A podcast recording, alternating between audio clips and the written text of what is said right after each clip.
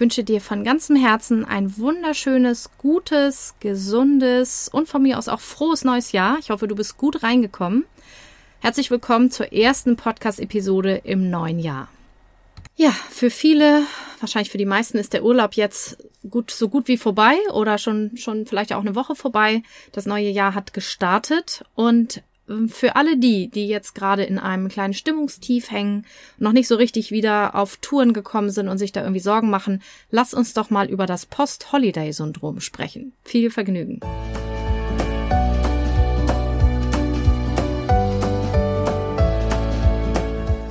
Hallo und herzlich willkommen zu diesem Podcast.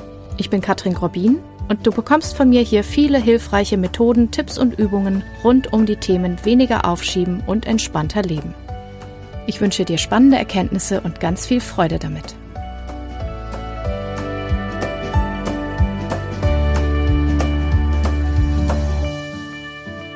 Ja, da ist es vorbei. Der Jahreswechsel, Weihnachten, Silvester, Urlaub und so weiter. Viele haben ja Urlaub gerade über diese Feiertage. Und ich hatte gerade vorhin eine kleine Veranstaltung, also einen Follow-up-Termin mit einer Seminargruppe. Die haben wir extra vereinbart, weil der Workshop im Dezember geendet hat und wir wollten gerne noch einen Termin im neuen Jahr haben, weil ich nämlich auch weiß, dass besonders über den Jahreswechsel einfach ganz viel bei vielen passiert. Und darüber möchte ich heute mit dir sprechen und auch, was das Post-Holiday-Syndrom ist. Das heißt, auch wenn du diese Folge jetzt nicht direkt über den Jahreswechsel oder nach dem Jahreswechsel hörst, sondern irgendwann anders, nach dem Urlaub, nach einer Abwesenheit, dann ist es trotzdem eine gute Folge für dich. Denn dieses Syndrom gibt es nicht nur jetzt zu dieser Jahreszeit, sondern auch zu anderen Zeiten. Aber tatsächlich finde ich es im Januar immer ein bisschen krasser. Also, Vielleicht mal vorab, was ist das Post-Holiday-Syndrom? Post-Holiday-Syndrom, wie der Name schon sagt, beschreibt eine Art Stimmungstief, was viele Menschen haben, nachdem sie aus dem Urlaub wieder zurück an die Arbeit gehen. Ja, also wenn du dir vorstellst, du warst eine Woche im Urlaub oder zwei oder drei oder wie auch, wie lange auch immer und du bist vielleicht erholt, hoffen wir jedenfalls mal. vielleicht sprechen wir auch noch über die andere Variante und sitzt dann wieder am Arbeitsplatz und hast so das Gefühl, du bist so überhaupt nicht im Flow. Du hast keine Lust. Es interessiert dich alles nicht. Du hast vielleicht schlechte Laune, weil du jetzt bei der Arbeit sein musst. Vielleicht bist du auch schlecht aus dem Bett gekommen, weil im Urlaub dein Rhythmus sich umgestellt hat und du bist nicht freiwillig um fünf oder sechs aufgestanden, sondern etwas später. Und du fühlst dich vielleicht träge und müde. Und äh, vielleicht hast du auch nicht so viel Appetit, weil es alles keinen Spaß macht. Oder du isst ganz viel. Könnte auch sein. Vielleicht kommst du abends nicht so gut ins Bett und hast inso, insofern Schlafstörungen, vielleicht ja auch vorher. Manche haben ja auch vor dem ersten Arbeitstag oder früher vor dem ersten Schultag Schlaf, Einschlafstörung, Durchschlafstörung vor lauter Aufregung. Und insgesamt hast du so das Gefühl, ach, das ist irgendwie alles, ich weiß noch nicht, ob das das Richtige ist. Und es fühlt sich irgendwie so ein bisschen deprimiert an. Das ist das sogenannte Post-Holiday-Syndrom und es haben wirklich die meisten.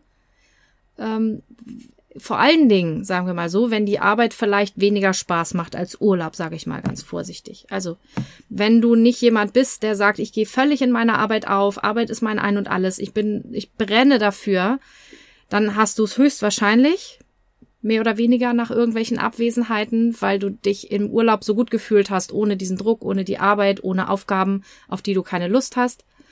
Ähm, selbst wenn du deine Arbeit liebst und gerne machst, kann es aber trotzdem sein, denn auch die geliebteste Arbeit ähm, ist ja so, dass man, dass es auch anstrengend ist und dass man auch mal Erholung braucht. Und es kann durchaus sein, dass man dann nach dem Urlaub kurz auch das Gefühl hat, ja, ich mache gerne, was ich tue, aber jetzt gerade könnte ich auch was anderes machen. Und selbst wenn du nicht erwerbstätig bist, das heißt nicht arbeitest, kannst du auch dieses Syndrom haben, nämlich wenn du aus der Urlaubsumgebung wieder in deine gewohnte Umgebung kommst und du siehst alles, was da liegen geblieben ist. Ja, und ähm, das vielleicht erstmal vorab, was ist das Syndrom, dieses Post-Holiday-Syndrom? Und jetzt möchte ich mit dir sprechen, warum ich das Gefühl habe oder immer wieder auch selber erlebe, warum es gerade zum Jahreswechsel besonders krass ausfällt. Und das hat aus meiner Sicht damit zu tun, erstmal, dass das Wetter, mindestens in unseren Breitengraden, natürlich gerade im Winter nicht so ist, dass man unbedingt Lust hat, viel zu tun. Darüber habe ich auch in der letzten Episode schon gesprochen, ähm, als es um das Thema ging, ob man jetzt unbedingt groß Pläne machen sollte fürs neue Jahr, nur weil das im Kalender steht oder na, ob man nicht vielleicht auch guckt, wie die Energie so ist. Und tatsächlich finde ich persönlich auch, gerade jetzt so dieses graue Wetter legt ja auch eine saisonale Depressivität nahe. Also damit meine ich, wir haben zu wenig Licht, wir kriegen zu wenig frische Luft, weil es draußen kalt und nass ist und wir ungern rausgehen. Ähm, die ganze Dunkelheit und dieses Graue drückt unter Umständen auf die Stimmung. Und äh, wenn man dann eben auch noch aus dem Urlaub kommt, wo man sich vielleicht gemütlich gemacht hat, vielleicht war man auch in der Sonne, kann ja auch sein, und dann hat man eben zusätzlich zu dem Start in die Arbeit auch noch dieses komische Wetter da draußen. Das ist zumindest was, was ich viel beobachte und was ich auch von mir selber und Menschen, die mir nahestehen, kenne, dass dann irgendwie sowieso zum Anfang des Jahres immer noch irgendwie die Luft raus ist, weil wir wollen eigentlich im Winterschlaf sein oder wir wollen in die Sonne fliegen, wir wollen vielleicht, also ich mag gern dann eigentlich auf dem Sofa liegen und ein Buch lesen. Das wäre so, wenn man sagen würde, du musst jetzt nicht arbeiten, mach doch, worauf du Lust hast, dann würde ich einfach auf dem Sofa liegen und ein Buch lesen oder Podcast hören oder irgendwas lernen, auf jeden Fall, aber nicht unbedingt immer arbeiten, obwohl ich, wie gesagt, meine Arbeit sehr, sehr mag. Aber Sofa und Kamin und ein gutes Buch wäre auch was Schönes. Und ähm, dann ist es auch noch so, das ist auch meine Erfahrung und was ich so beobachte, dass ja gerade der Urlaub um diese Feiertage, Weihnachten, Silvester, durch diese ganzen Feiertage auch nicht so erholsam ist wie der Jahresurlaub, den man vielleicht dann sich bucht und wo man genau das macht, worauf man Lust hat. Weil die meisten Menschen, die ich kenne, haben rund um diese Feiertage irgendwelche Besuche, die mehr oder weniger gesetzt sind, auch wenn sie schön sind, auch wenn sie Spaß machen, auch wenn man die Familie mag, mit der man sich trifft oder die anderen Menschen, mit denen man sich trifft. Trotzdem haben diese ganzen Feier, Feiertermine und Festivitäten ja auch einen Preis. Ja, man hat vielleicht viel Spaß, man sieht sich wieder, aber sie sind auch emotional extremst aufgeladen. Man ist vielleicht in einer fremden Umgebung oder man hat Besuch. Jedenfalls ist es nicht erholsamer Urlaub im Sinne von, ach, jetzt lassen wir mal die Seele baumeln und füllen mal den Tank auf und so weiter, sondern wir haben halt Termine, Termine, Termine.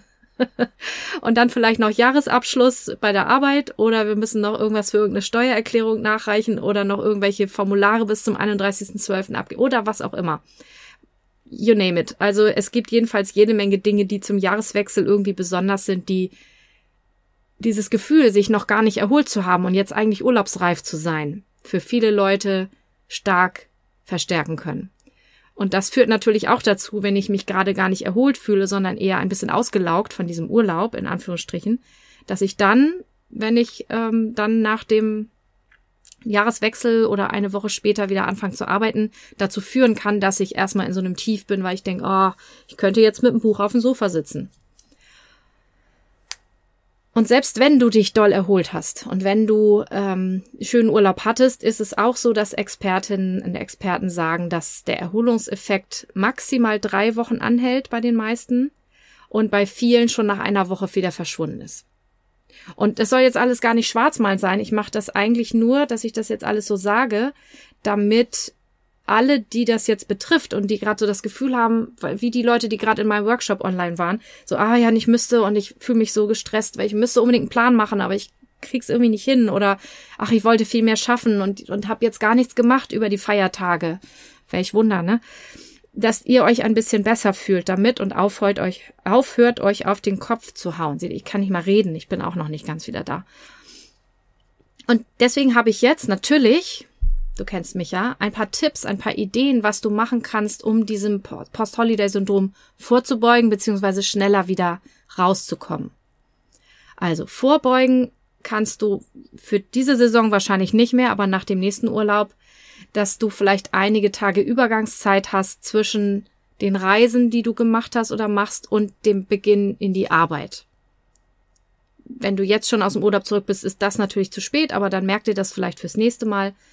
Oder wenn du es jetzt hörst, heute ist ja Samstag, wenn du es jetzt hörst, dann hast du ja noch den Sonntag, dann mach doch nicht so viel am Sonntag, sondern gönn dir noch so einen gemütlichen Tag, um wieder anzukommen, dich gedanklich schon mal auf die Arbeit einzustellen, schon mal vielleicht zu überlegen, womit könnte ich anfangen und so weiter, damit du ein bisschen Übergang hast und nicht, dass dich am Montag so doll trifft. Und ähm, auch der zweite Tipp ist jetzt für dieses Mal zu spät, aber fürs nächste Mal vielleicht nicht. Ähm, es kann sinnvoll sein, wenn du einen längeren Urlaub hast, zwei Wochen, drei Wochen, dass du nicht montags startest, sondern erst mittwochs oder donnerstags, wenn du das steuern kannst, weil du dann eine kurze Woche hast und nicht gleich fünf Tage am Stück. So, das nächste, das kannst du auf jeden Fall machen, wenn du ein paar Erinnerungen aus dem Urlaub oder der freien Zeit mit rübernimmst in den Alltag, dann kannst du den Erholungseffekt, wenn du dich erholt hast, aktiv verlängern. Äh, und ich würde sogar sagen, du kannst ein bisschen Mikroerholung in den Alltag bringen, wenn du den Fokus ganz bewusst auf das legst, was schön war. Also vergiss mal alle Streitigkeiten, die vielleicht waren, allen Stress, alles hin und her fahren, Geschenke einpacken, was auch immer. Und denk mal ganz bewusst und möglichst oft an die schönen Momente, wo es gemütlich war, wo du mit deinen Lieben ganz einig warst, wo ihr euch das schön gemacht habt, wo es schönes Essen gab, vielleicht gute Musik, schönen Spaziergang, was auch immer. Das ist generell ein Tipp. Je mehr du dich bewusst darauf fokussierst, was alles schön war, umso mehr kannst du auch deine Erinnerungen ganz bewusst gestalten. Erinnerungen sind ja nicht in Stein gemeißelt, die werden ja auch kreiert. Und wenn du ganz viel an das denkst, was alles schlecht war, dann wirst du dich ganz viel daran erinnern.